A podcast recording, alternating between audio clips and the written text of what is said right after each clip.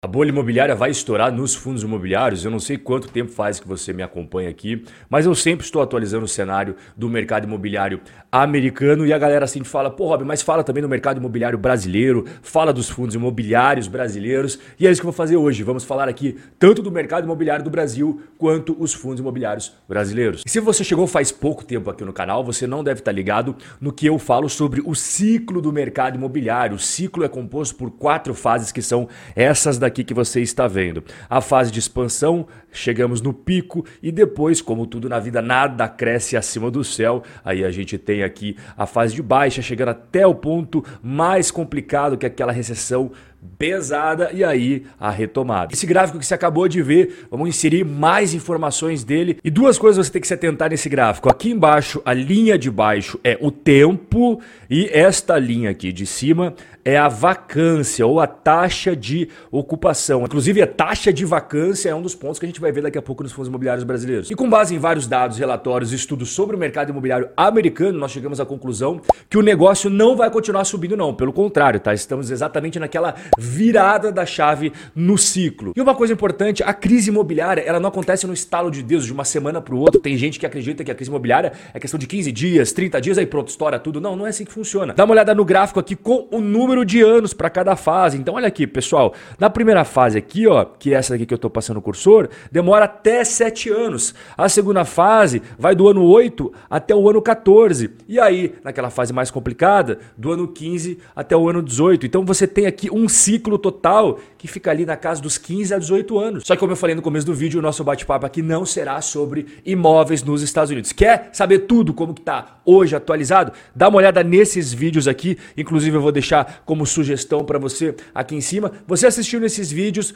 você vai estar totalmente inteirado sobre o mercado imobiliário americano. Mas agora a gente vai entrar de cabeça nos fundos imobiliários brasileiros. Primeiro ponto que a gente vai analisar é a vacância. Acabei de mostrar para você, né? Lembra ali o gráfico com a taxa de ocupação. E o que é vacância? Nós temos duas formas de vacância. A vacância física, quantos metros quadrados você tem de imóveis no fundo e compara com quantos metros quadrados você tem alugado e a vacância financeira é o quanto que você poderia ganhar de dinheiro com os aluguéis caso realmente estivesse executando 100% do seu potencial e quanto de fato você está ganhando de, de dinheiro, né? Porque tem muita gente que dá desconto, que dá carência. KNRI, você está vendo a linha em azul escuro, vacância financeira, e em azul, a linha azul claro, a vacância física. E eu selecionei os três principais fundos imobiliários de escritórios para a gente comparar como que está a vacância física de cada um deles. O KNRI é importante ressaltar que ele tem metade dos seus imóveis escritórios e metade galpão logístico. Até o segundo ponto, dentro do BRCR, a gente tem três imóveis que têm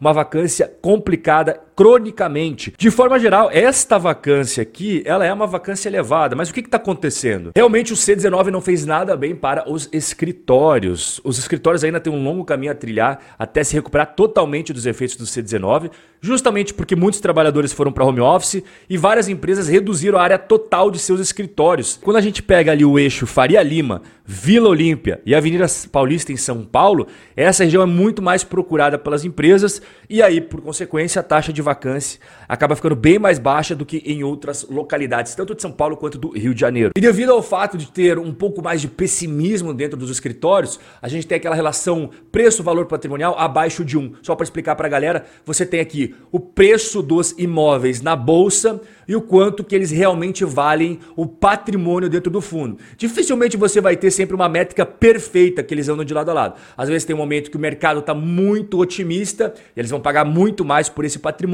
e tem momento que o mercado está muito pessimista. Eles vão pagar muito menos por esse mesmo patrimônio aqui. E quando o mercado ele está pagando menos do que o patrimônio vale, você tem a relação preço-valor patrimonial abaixo de 1, que é exatamente o que a gente está vendo aqui. Ó. KNRI 0,95, BRCR bastante pessimismo nele, 0,68. Depois até posso fazer um vídeo específico falando mais sobre a questão da alavancagem né, que nós temos dentro do BRCR e o HGR também. Agora a gente vai para os shopping centers que passaram por um momento muito complicado no C19. Quando a gente pega a inadimplência, é normal aqui em janeiro janeiro ter esse pico, justamente porque as vendas em janeiro e fevereiro acabam reduzindo muito comparado a novembro e dezembro. Isso faz parte do ciclo dos shopping centers, tá? Quando a gente vai para o VISC 11, é a mesma história, né? A taxa de ocupação hoje está na casa de 93, 94%. E a inadimplência é a mesma história. Aqui as barras azulzinha clara é o ano 2019, a barra cinza é 2021, a gente tem que pular 2020 por causa do C19, não faz sentido comparar com aquela época que estava tudo fechado.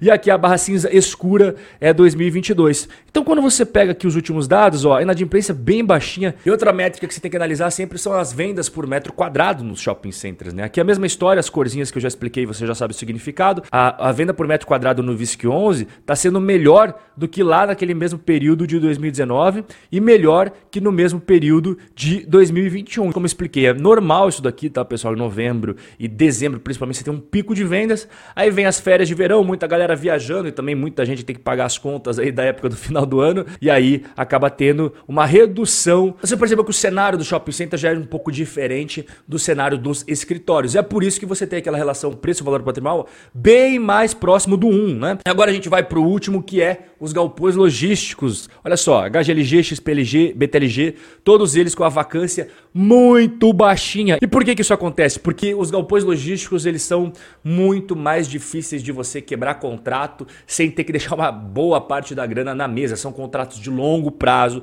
são cláusulas muito pesadas para os inquilinos que querem quebrar o contrato, devido à maior solidez, principalmente em momentos de crise, que os galpões logísticos têm essa relação preço-valor patrimonial muitas vezes acima de um, né? O mercado aceita pagar um prêmio aí nas cotas. Agora a gente tem que cruzar os dados com as construtoras da bolsa, né? Afinal de contas, uma coisa é construtora, outra coisa são os fundos imobiliários. Recentemente eu fiz um vídeo mostrando os resultados mais atualizados. Dá uma olhada aqui, ó. Por exemplo, Ezetec. A gente pega as vendas da Ezetec, caíram aí 23, quase 24%. O estoque aumentando aí na casa dos 12 a 13%. O lucro líquido mais recente, olha só como ele vem caindo ao longo dos trimestres, né? Só que a gente sabe que a Ezetec vem num tipo, um padrão de imóveis que é muito diferente que as operações brasileiras que a MRV vende, né? Então, é outro tipo de imóvel. Como é que foi será os resultados da MRV? Bom, dá uma olhada aqui, o número de unidades vendidas nesse estilo de casas no Brasil, porque ela tem operações nos Estados Unidos, a gente tem que separar, senão vai dar uma bagunça danada. Ela vendeu menos unidades, apesar de ter conseguido cobrar um pouco mais no preço médio da unidade. Só que assim, a Ezetec tá caindo o lucro dela, mas ainda não teve prejuízo.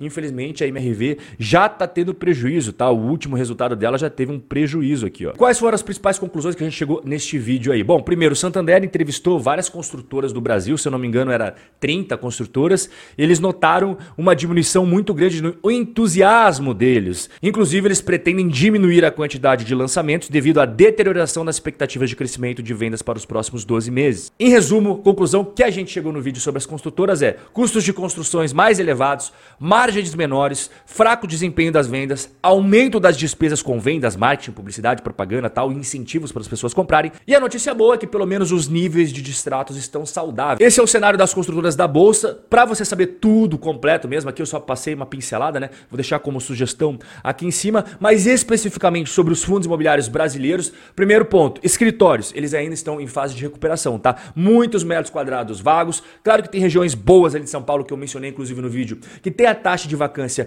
menorzinha que estão performando bem. Outras regiões já não têm a mesma sorte. Então, de todos os três segmentos que a gente viu aqui, aquele que tem mais pessimismo hoje são os escritórios. Segundo ponto, shopping centers, eles retomaram muito bem as suas atividades. Nem parece que uns dois anos atrás estavam muito mal, com portas fechadas, sem vendas, calotes, inadimplência e um monte de gente preocupada. Então tem bem menos pessimismo nos shoppings do que nos escritórios. E o último galpão logístico, esse não tem muito o que falar, né? É o segmento mais resiliente, contratos longos com multas pesadas, acabam afetando os inquilinos de querer quebrar o contrato. Tem toda a questão de onde eles estão localizados, não é fácil você substituir uma região estratégica ali na logística. E respondendo a pergunta que vocês sempre me fazem, né? Se a bolha americana, que o mercado imobiliário está em outra fase do ciclo, pode afetar os fundos imobiliários brasileiros, sinceramente, eu não vejo dessa forma. Agora, tudo que a gente está vendo na na geopolítica mundial, eu digo que sim. Inflação global, recessão global e todos os conflitos, eu vejo que tem muito mais chance de interferir nos ativos de renda variável no Brasil do que uma bolha americana. E é claro que todas as mudanças que a gente for vendo no cenário, tanto no mercado imobiliário americano quanto no mercado imobiliário brasileiro, eu vou te informar aqui. Forte abraço e a gente se vê no nosso próximo encontro.